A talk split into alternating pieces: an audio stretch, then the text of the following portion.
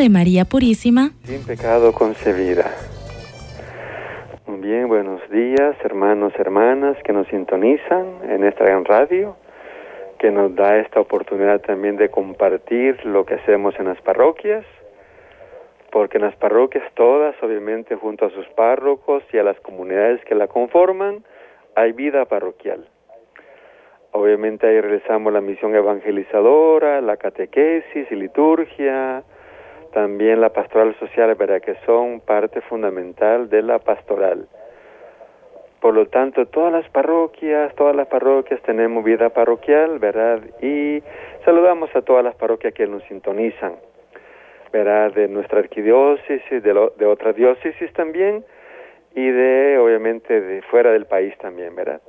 Además de Jaime que nos acompaña, ¿verdad? En este programa también tenemos a Edith Acevedo, que es parte también de este equipo, ¿verdad? Entonces ella va a proclamar el Evangelio. Antes de proclamar el Evangelio, pues obviamente queremos expresar pues algunas condolencias de amigos, amigas que han fallecido, ¿verdad? Hoy falleció un gran amigo, Ever, ¿verdad? Un agente de pastoral de la parroquia de la Santa Cruz, ¿verdad? Fue un, un, hermano muy comprometido con la pastoral también de la parroquia de la Santa Cruz, que se ubica en la ciudad de Soyapango. También murió doña Salvita, ¿verdad? Salvita, que fue entrada antier en la laguna Chalatenango, ¿verdad? Entonces, pues estuve con la familia ayer, ¿verdad? Pues después que vinieron del entierro, ¿verdad? Estuve con la familia allí, pues obviamente acompañándoles. ¿verdad? Entonces, pues nos unimos en oración, ¿verdad? Orar por nuestras hermanos y hermanas, también decirle pues de que hace poco también la hermana Edith, que nos, va, nos acompaña siempre en este programa, su hermanito, ¿verdad? Rolando, pues también falleció hace menos de 15 días, exactamente, ¿verdad? Lo hemos encomendado, ¿verdad? Rolando, ¿verdad? Entonces, pues, y oramos por todos los enfermos, ¿verdad? Oramos por Rebequita Abigail, nieta de doña Martita, nuestra hermana Martita, que obviamente nos está sintonizando, ¿verdad? Porque ella nos apoya en esto, ¿verdad? Y como cristianos y cristianas nos unimos, ¿verdad? En el dolor. Como decía el gran Monseñor Rivera, ¿verdad? Que tuve la dicha de que me ordenó sacerdote hace 30 años, él decía algo importante. Solidarios en el dolor, unidos en la esperanza. Solidarios en el dolor, unidos en la esperanza. Entonces nos unimos a todas las familias que sufren cualquier experiencia humana difícil, decirles de que Dios está de nuestra parte, porque nosotros creemos en el Dios de la vida, en el Dios de Jesús, en el Dios de la Santísima Virgen María, en el Dios de nuestros mártires, ¿verdad? Que es un Dios de vida. Y no es un Dios de muertos, es un Dios de vida, obviamente. La muerte siempre será ese paso que tenemos que dar.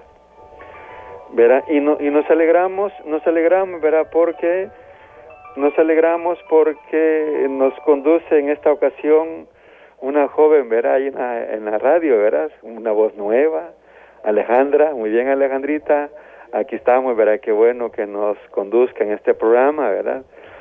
Y les invito a que vivamos este programa.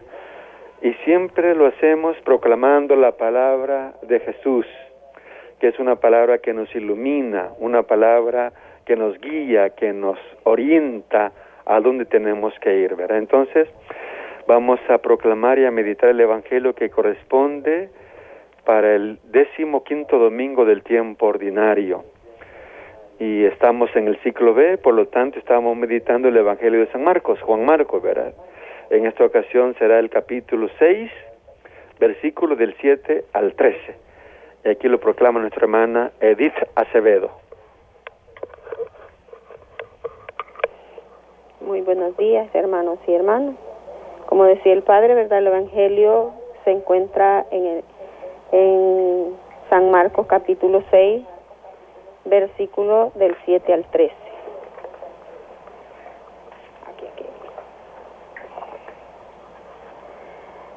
Llamó a los doce y comenzó a enviarlos de dos en dos, dándoles poder sobre los espíritus impuros. Les ordenó que no llevaran nada para el camino, fuera de un bastón, ni pan, ni morral, ni dinero. que llevaran calzado corriente y un solo manto, y les decía, quédense en la primera casa en que les den alojamiento hasta que se vayan de ese sitio, y si en algún lugar no los reciben ni los escuchan, no se alejen de allí sin haber sacudido el polvo de sus pies. Con esto darán testimonio contra ellos. Fueron pues a predicar invitando a la conversión, expulsaban a muchos espíritus malos y sanaban a numerosos enfermos, ungiéndoles con aceite. Hermanos y hermanas, esta es palabra del Señor. Gloria y honor a ti, Señor Jesús. Muy bien, qué hermoso evangelio que nos invita también a nosotros hoy en día a asumir la misión. La misión de Jesús, no otra misión. La misión de Jesús. Verá que obviamente nos envía con ese poder, como dice el Evangelio, ¿verdad? Pero ¿qué entendemos nosotros por poder? No poder de dominación, de ninguna manera, ¿verdad? Sino que un poder de servicio, un poder que sea capaz de expulsar a tantos y tantos males que encontramos en este mundo, ¿verdad? Ese es el sentido del poder, obviamente, que le da Jesús, ¿verdad? No, no un poder de dominación para subyugar de ninguna manera, sino que un poder de servicio, un poder de generosidad.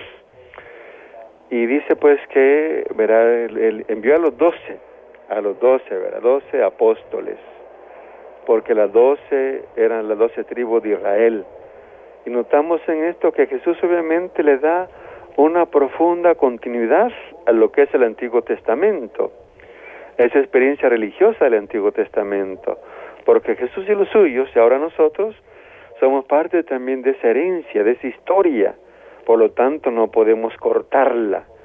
Lo que podemos hacer es mejorarla, obviamente eh, que pues darle, actualizarla en estos tiempos que vivimos, pero nunca cortar esa hermosa herencia religiosa de fe. Por eso Jesús elige a los doce. Para sintonizar con la experiencia del Antiguo Testamento, porque Jesús obviamente fue parte de una, de una familia, de una cultura, de un país determinado. Y lo bonito de Jesús es que Jesús fue más allá de cualquier visión, digamos, de país o de nacionalismo. Jesús vino para todos, ¿verdad? Para todos los pueblos de la tierra. Por eso los apóstoles a los discípulos los envían, vayan por todas partes, vayan por los confines de la tierra, ¿verdad? A predicar la buena nueva de salvación, curando a los enfermos, limpiando leprosos, visitando a los enfermos, eh, pues expulsando espíritus inmundos. Hermana Edith, ¿usted qué comparte de este hermoso texto evangélico?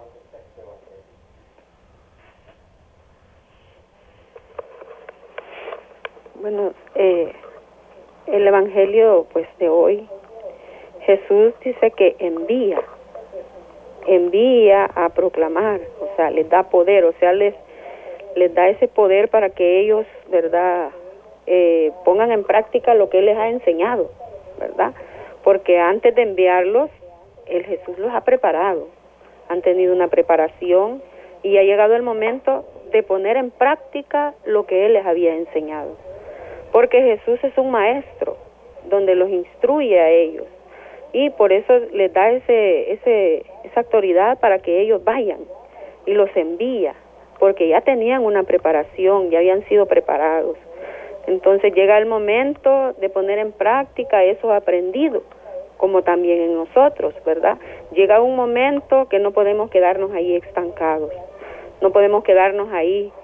Y entonces no podemos quedarnos ahí solo con lo que nosotros aprendemos, ese poquito que aprendemos lo tenemos que poner en práctica. Y eso le dice Jesús, bueno, ya los preparé, ya les enseñé, porque Él es un maestro, ese maestro que instruye, así como un maestro hoy en día prepara a sus alumnos y ya cuando llega el momento, sus alumnos también son profesionales.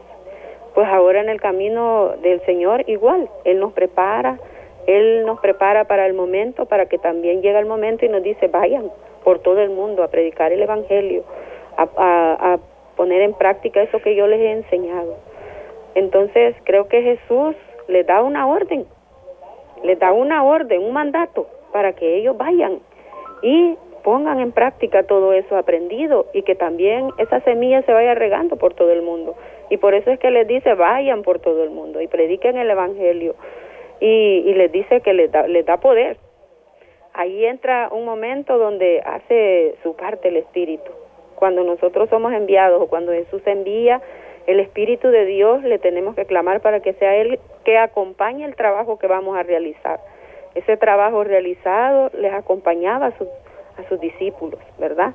Entonces vemos que también hoy en día nosotros también tenemos que clamar el Espíritu Santo que nos acompañe en cualquier trabajo que podamos hacer, para que nada de lo que vayamos a hacer lo vayamos a hacer por nuestra propia cuenta, sino que sea el Espíritu de Dios que nos instruya, que nos prepare, aunque nosotros digamos no puedo, pero el Espíritu de Dios sí puede, ¿verdad? Y vamos en el nombre de Jesús.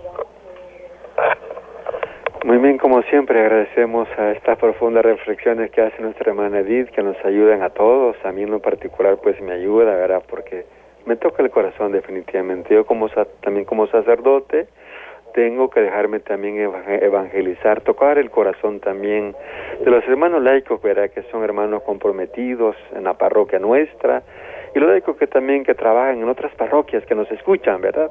Qué bueno que nos animemos hermanos y hermanas. Ahora pues Jaime nos va a dar también su, su reflexión. Del Evangelio del día de mañana. Muy buenos días. Como sabemos, vida parroquial. Si bien es cierto, en nuestras parroquias tenemos diferentes acciones, diferentes servicios, movimientos y muchas cosas que realizamos en las parroquias. Y por eso muchas cosas olvidamos lo esencial a veces. Y aquí está algo que dice por lo menos la versión latinoamericana que tengo en mis manos. La Biblia dice, les ordenó que no llevaran nada para el camino, fuera de un bastón, ni pan, ni morral, ni dinero, que llevaran calzado corriente y un solo manto. ¿Y qué llevamos nosotros para esa misión? El paraguas, la sombría, porque mucho sol, las dos botellas de agua, la Biblia, y comenzamos a armarnos de cosas que en el camino nos damos cuenta que lo que vamos a compartir es el amor, el amor que Jesús nos tiene. Ahí no cuenta el agua, no cuenta el hambre, no cuenta el sol, el amor que Jesús nos tiene a nosotros, eso es lo que llevamos a los hermanos y hermanas. Eso es lo que quiere decir Jesús, no se llenen de cosas, llénense de mi amor, que les he demostrado, y ese amor vayan a compartirlo ustedes con aquellas y aquellos. Muy bien, el tiempo es cortísimo, así que vamos a hacer nuestra primera pausa. No se vayan. Estás escuchando Radio María El Salvador, la voz de nuestra Madre al corazón de la familia. Muy bien, ya entramos en el segundo segmento de este programa veremos meditado el Evangelio de mañana, un Evangelio muy bonito, muy inspirador. Lo hemos pues obviamente aquí pues reflexionado para que nos animemos en este caminar hermanos y hermanas que nos escuchan, ¿verdad? Y Jaime quiere dar alguna nota sobre, el Evangelio de mañana. Jaime, por favor, comparte si es tan amable. Pues justamente tomando eh, lo que es el Evangelio de mañana y lo que hemos denominado la acción del Espíritu Santo. Obviamente los seres humanos emprendemos la misión o queremos emprender la misión. La misión parte de Jesús, Él es el que la da. Ahora quien la acompaña y le da vibración, le da vida, la inspira, es el Espíritu Santo que con su movimiento, con su acción, pues la va dinamizando y le va dando la calidad que, que Dios requiere, la calidad que, que Dios requiere, ya como decía Edith, no somos nosotros los que vamos así como de campeones, ¿verdad? Sino es la acción del Espíritu Santo. Jesús envía a sus discípulos de dos en dos, con un cargo misionero para que la misión sea lo que debe ser, la fuerza del Espíritu evangelizando y ofreciendo buenas noticias. Es un momento vocacional lleno de detalles importantes. No poner la confianza en las cosas materiales, no llevar nada para el camino, confianza en la providencia que cuida de los suyos. Providencia que cuida de los suyos. Ahí está la gracia, confiarse o fiarnos en la providencia de Dios. Y no basta con llevar a lo mejor una hojita, una guía, un formato, porque a veces, a veces nosotros que estamos en las parroquias nos enfrascamos en que necesitamos formación. Y resulta que aquí Jesús solo estuvo tres años con los discípulos, pero que no habían terminado los tres años y ya los estaba mandando, vayan y hagan esto, esto y esto, vayan. Por lo tanto, con este Evangelio coinciden muchos. Estamos siendo testigos de los primeros signos del nacimiento de la iglesia. La dimensión misionera es esencial de la iglesia. Dios Padre envía a Jesús y Él envía a los discípulos a anunciar el reino. A ellos les tocará preparar el camino, a Jesús que irá luego anunciando el reino y sanando a los enfermos. La vida de la iglesia es la misión. Ahí está. La vida de la iglesia es la misión. Y la vida de todo cristiano también debe ser misión. La vida de todo cristiano debe ser misión. Tanto si siente que su vocación es salir a predicar, como si se queda en su casa, barrio, para realizar la obra de Dios. Cuando aprendamos a tomar la vida como una misión, seremos hombres y mujeres diferentes.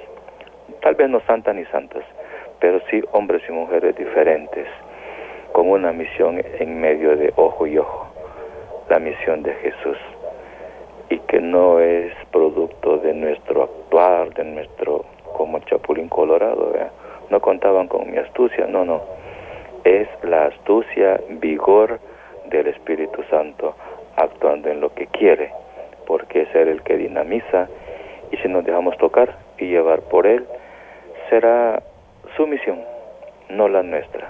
A lo mejor nosotros solo prestamos un medio servicio, pero la acción será del Espíritu Santo, como dice Jesús, y me gusta eso y aquí me quedo. Cuando entren a una casa diga, la paz sea con ustedes la paz sea con ustedes. Qué bonito de veras. Llegar a cada casa, donde sea que lleguemos y decir, la paz sea en esta casa. Y no la paz que damos nosotros, la paz que da Jesús, la paz que da Dios, que, tanta neces que tanto necesitamos hoy en día. Muy bien, qué importante meditar sobre un tema, verá que es parte del quehacer de fe de nuestra iglesia entera, nuestra iglesia católica, en las parroquias, el Espíritu Santo. Y vamos a, proclamar el Evangelio de San Juan, capítulo 20, versículos del 20b al siguiente. Dice, los discípulos se alegraron al ver a Jesús. Jesús repitió, la paz esté con ustedes. Como el Padre me envió, así yo los envío a ustedes. Al decir esto, sopló sobre ellos y añadió, reciban el Espíritu Santo. A quienes les perdonen los pecados, les quedarán perdonados, y a quienes se los retengan, les quedarán retenidos. Reciban el Espíritu Santo. Qué importante, verá, que tomemos conciencia de esto, verá, como decimos en nuestro credo, verá, que el Espíritu Santo procede del Padre y del Hijo, que con el Padre el Hijo recibe una misma adoración y gloria, y que habló por los profetas. Por lo tanto, el Espíritu Santo procede del Padre y del Hijo. Por eso fue importante que Jesús volviese de donde había venido, para que la promesa se cumpliera y viniera el Espíritu Santo.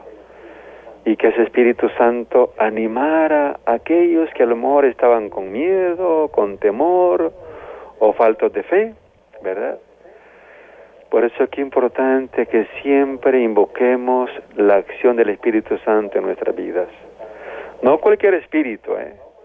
el Espíritu Santo, que procede del Padre y del Hijo, que con el Padre y el Hijo recibe una misma adoración y gloria y que habló por los profetas.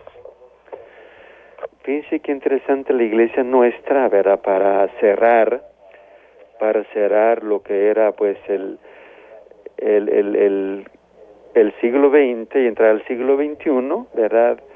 Hizo toda una fase de preparación, fíjense, comenzando en 1997, finalizando en el 2000.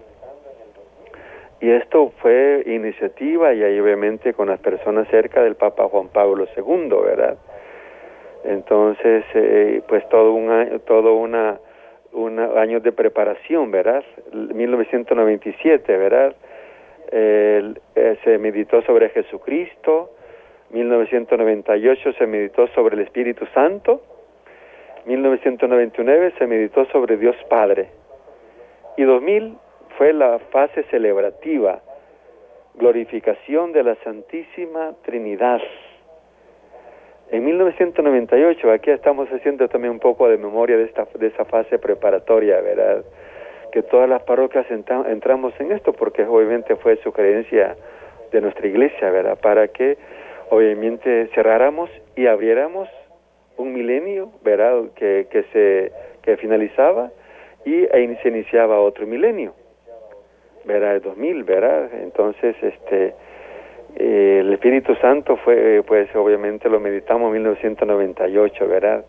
Como virtud teologal fue la esperanza, sacramento fue la confirmación, el misterio mariano, mujer de esperanza, María, mujer de esperanza, y como objetivo pastoral fue la unidad de la iglesia.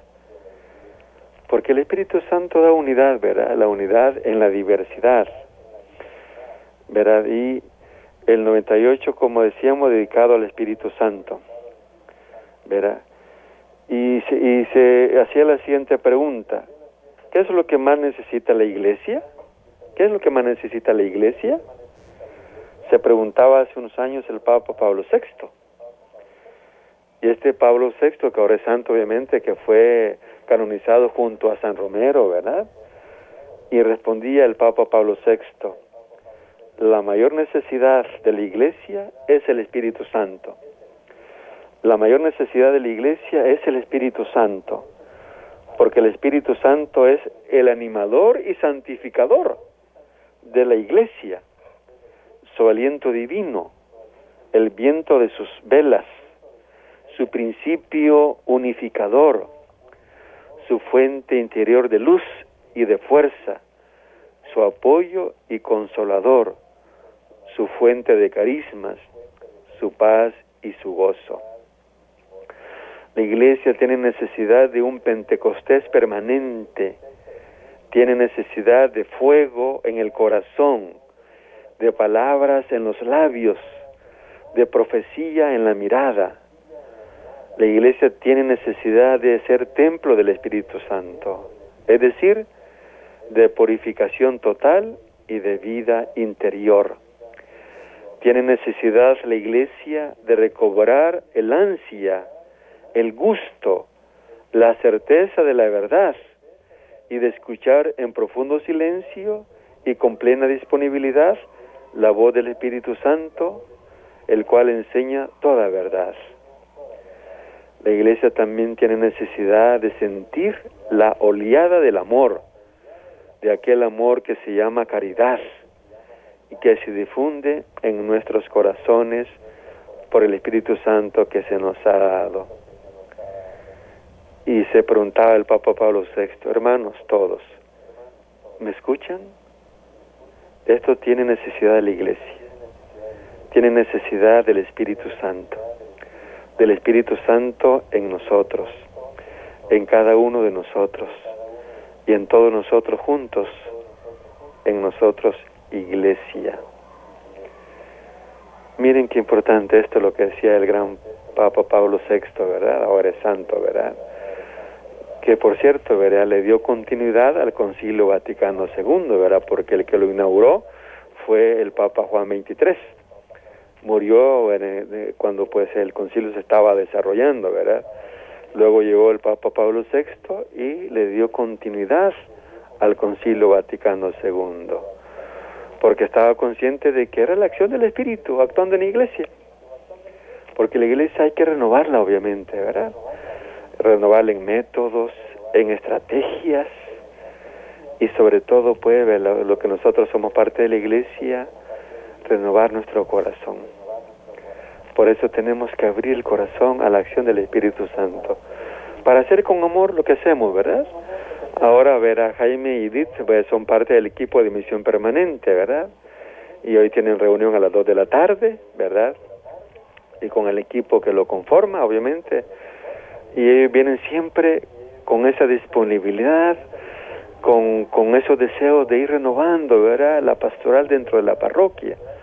Por eso siempre, ¿verdad? Invocamos a la acción del Espíritu Santo, para que ese Espíritu Santo, ¿verdad? va a ir renovando lo que hacemos y, que lo, lo hacemos siempre con amor. La iglesia tiene necesidad de un Pentecostés permanente. Muy bien, hacemos la segunda pausa. No se nos vayan. Estás escuchando Radio María El Salvador, una voz cristiana y mariana en tu hogar. Bien, entonces ya estamos en el tercer segmento de este programa. Y este segmento es importante, hermano y hermana, porque usted también participa, no solamente es oyente, ¿verdad? Sino también, ¿verdad? También es hablante, ¿verdad? Por eso radio hablante también, ¿verdad? Porque usted también emite su opinión. Y esa opinión obviamente es bien recibida, ¿verdad? Porque una opinión, opinión que nos ayuda también a nosotros también estamos acá también nosotros y también necesitamos de la opinión de ustedes porque también nos anima. Y en esta ocasión, obviamente, como hemos expresado, estamos meditando el Espíritu Santo en la pastoral. Esa pastoral que, que hay que renovarla constantemente. Por eso en las parroquias tenemos un plan de pastoral. Tristemente por la pandemia, ¿verdad? Este, no, no, no, no se ha, digamos, eh, no se ha detenido el trabajo de la parroquia de ninguna manera, ¿verdad? Yo creo que, pues, hemos asumido modalidades distintas, pero ahí ha estado presente el Espíritu que ha animado a, hermanos y hermanas, ¿verdad? En esto, ¿verdad? Y las parroquias tenemos planes, ¿verdad? Obviamente que son inspirados por el Espíritu Santo, ¿verdad? Planes con, con metas, con objetivos, con actividades, con responsables, porque obviamente para que una meta se logre, se alcance, tienen que haber responsables, ¿verdad? En eso, ¿verdad? Y obviamente aquí espera el Espíritu Santo, ¿verdad? Sí. Y qué importante, ¿verdad? El Espíritu Santo en la acción de la pastoral parroquial, ¿verdad? Ya lo decía el, Pablo, el Papa Pablo VI, ¿verdad? El Espíritu Santo es el animador y santificador ¿verdad? De la iglesia, su aliento divino, el viento de sus velas, ¿verdad? Sí. Animador y santificador, qué importante esto, ¿verdad? Porque podemos obviamente trazar programas bonitos, ¿verdad? De planes, de objetivos, pero si no asumimos también personalmente y forma, de una forma comunitaria también la santidad, pues creemos, creo, creemos que estamos un poco lejitos de lo que nos proponemos, ¿verdad? Porque obviamente tenemos que esforzarnos por ser santos. Obviamente no somos santos, ¿verdad? Eh, pero sí, eh, esos deseos de santidad que estén siempre presentes en nuestras vidas. Y al hablar del Espíritu Santo también tenemos que hablar obviamente de los siete dones del Espíritu Santo, ¿verdad? Siete, ¿verdad? Para los hebreos, ¿qué significaba el número siete, tan repetido en la Sagrada Escritura? desde los siete días de la semana en el Génesis, ¿verdad?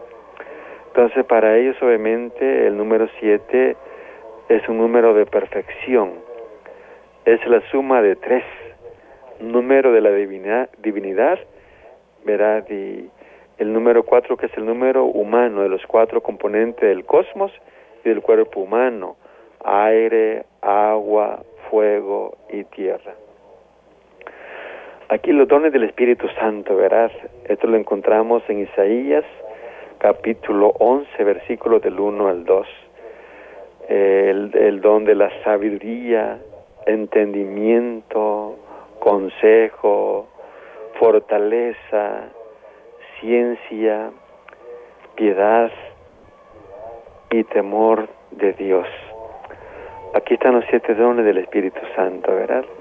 Siete dones que hay que invocarlos constantemente para que tengamos sabiduría en un momento difícil, ¿verdad? Donde tenemos que tomar decisiones.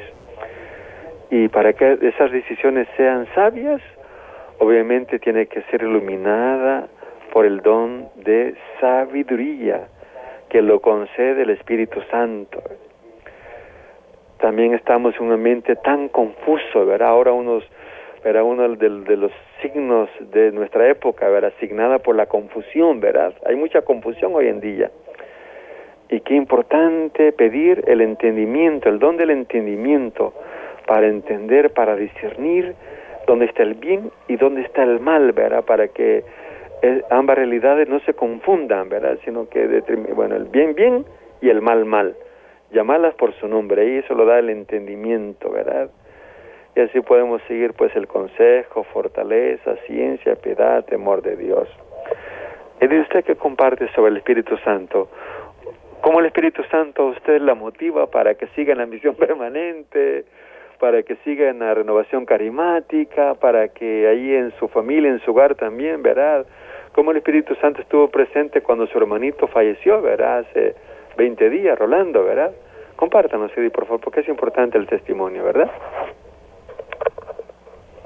Bueno, pues yo creo que para mí el Espíritu Santo ha sido muy importante en mi vida, porque nada se puede lograr superar si no está el Espíritu Santo ahí motivando nuestra vida de fe.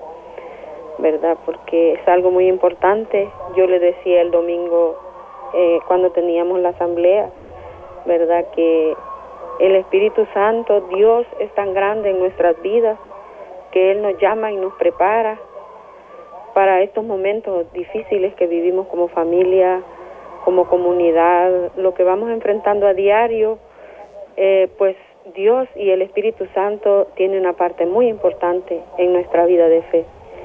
Y pues yo siempre he dicho y he estado muy agradecida con Dios por todo lo que Él ha hecho en mi vida y por todo lo que eh, Él ha ido preparando, así como ha ido preparando a sus discípulos a, esa misión, pero también eh, el Espíritu Santo pues nos da esa sabiduría y ese entendimiento para ir comprendiendo la vida, lo que va sucediendo en la vida de cada uno de nosotros. Pues este, ya decía el Evangelio de ayer, decía el Evangelio, ¿verdad? Que mira que yo los envío a ustedes eh, ahí en medio de lobos, en medio de lobos, en medio de las circunstancias, en medio del hijo contra el padre, del padre contra el hijo, de y es una realidad que vivimos, eh, ¿verdad? Y así sucesivamente van pasando cosas en la vida de nosotros los seres humanos que no por estar en una comunidad parroquial, no por estar en una sed, no pertenecer a un diferente grupo, no van a llegar esas cosas, claro que van a llegar. Pero ahí es el momento donde el Espíritu Santo hace su trabajo en nosotros. Y por eso constantemente hay que invitarlo a nuestra vida, que venga a nuestra vida, que venga a nuestra familia, que venga a nuestra comunidad. Eh, a nosotros especialmente los que tratamos de, llevar esa palabra a los demás, los que son misioneros, los que tienen un cargo en nuestra parroquia, en nuestras comunidades. No podemos realizar un trabajo si no invitamos al Espíritu Santo, porque nosotros llevamos un propósito, nosotros llevamos un plan, pero en el camino se presentan muchas circunstancias en la vida, se presentan muchos acontecimientos, muchas pruebas, muchas dificultades, muchas enfermedades, y por eso tenemos que invitarle constantemente para que cuando ese momento de difícil llegue, porque no todo es bonito en el camino del Señor, no todo es bonito. Entonces, para eso tenemos que invitar al Espíritu Santo y decirle a Él que nos prepare, que nos dé la fuerza, que nos dé la sabiduría, que nos dé el entendimiento para poder realizar ese trabajo que Él nos ha encomendado, porque somos seres humanos. Los grupos y las comunidades estamos llenas de seres humanos, puros seres humanos, pero que necesitamos la fuerza del Espíritu. Pero si no le clamamos, si no le pedimos la sabiduría a Él, pues claro que por eso a veces un grupo, una comunidad comienza y de repente ya no está. ¿Por qué? Porque creyó que y estando en el camino del Señor no iban a haber dificultades. Y la palabra del Señor es bien clara. Dice, mira que los envío a ustedes en medio de lobos, en medio de dificultades, en medio de acontecimientos de la vida. Claro que nos duele porque somos seres humanos, como les digo. Perder un ser querido de la noche a la mañana, saludarlo en la noche y en la mañana decir, ya no está. ¿Verdad? Sí pasa. Eh, y entonces duele todo eso, duele. Pero ahí es el momento de decirle al Espíritu de Dios que nos acompañe y que nos dé la fuerza. Porque nosotros, ¿verdad? No, no podemos solos, necesitamos su fuerza, necesitamos su poder para poder continuar, para poder avanzar, ¿verdad? Y todos los que pertenecemos a las comunidades parroquiales, tenemos que clamar la fuerza del Espíritu, porque si no el trabajo que vamos a realizar no, no va a poder avanzar, ¿verdad? Porque vamos a encontrar dificultades, porque vamos a encontrar problemas, pero a pesar de eso nos vamos a levantar, pero tenemos que clamarle al Espíritu Santo, ¿verdad? Para que Él nos acompañe. Muy bien, hermanitos, hermanitas, esperamos sus llamados o sus mensajes ahí, por favor, ¿verdad? Sus opiniones son siempre bienvenidos, ¿verdad? Muy bien, continuando con esta bonita reflexión, ¿verdad? Este, ya decíamos que la iglesia tuvo pues esa fase preparatoria, ¿verdad? Porque nos encaminábamos a un milenio complicado, ¿verdad? Este milenio, los milenios, ¿verdad? Imagínense la tecnología, las redes, el Facebook, el Internet, el WhatsApp, ¿verdad? Todas estas cosas son parte de este milenio. Y la iglesia obviamente nos quiso ¿verdad? preparar para que hubiese, para que siguiésemos creyendo en aquel que creemos, ¿verdad? Jesús. Y aquel es el mismo ayer, hoy y siempre, ¿verdad?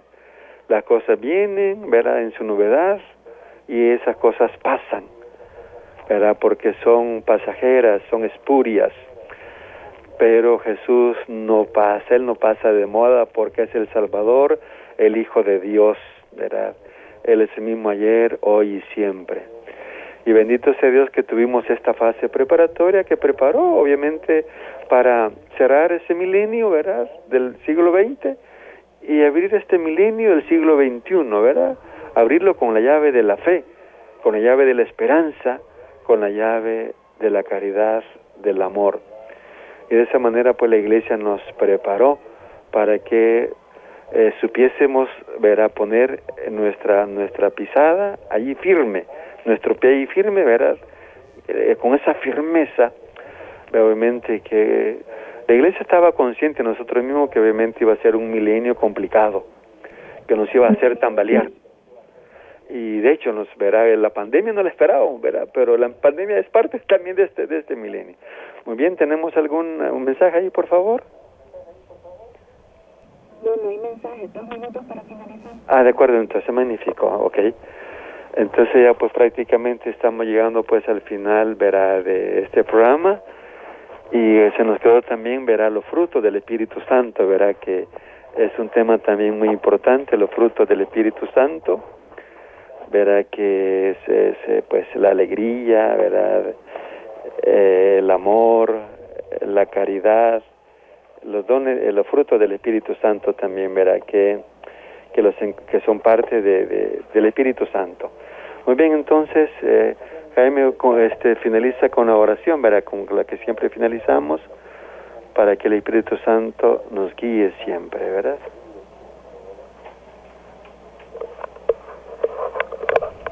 Muy bien, les invitamos entonces a que se unan con nosotros a esta invocación del Espíritu Santo para que sea Él que, como hemos dicho, dinamice eh, el ambiente o la vida parroquial y también dinamice y ambiente a cada uno de nosotros y a ustedes que nos hacen el favor de, de escucharnos a través de la radio. Ven Espíritu Santo, tú que eres como un viento divino, Dame la gracia de superar toda timidez y toda cobardía ante la vida.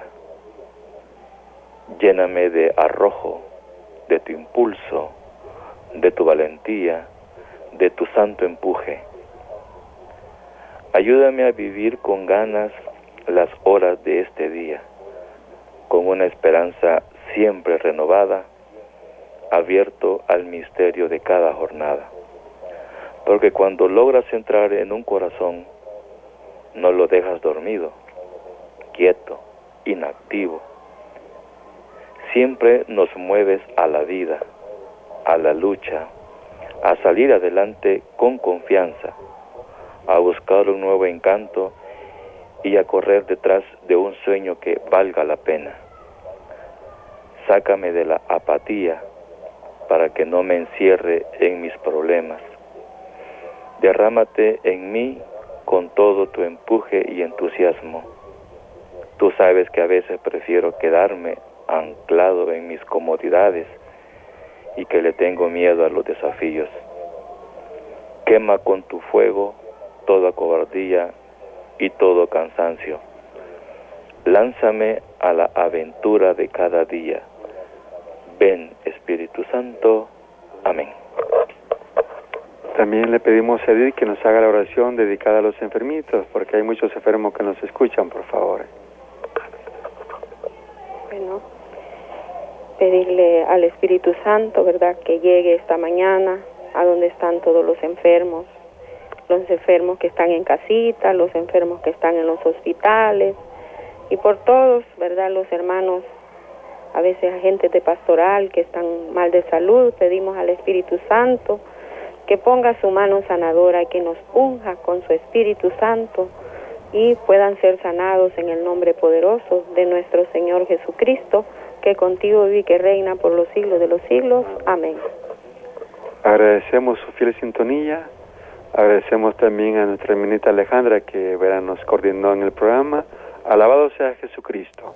Con María por siempre sea alabado.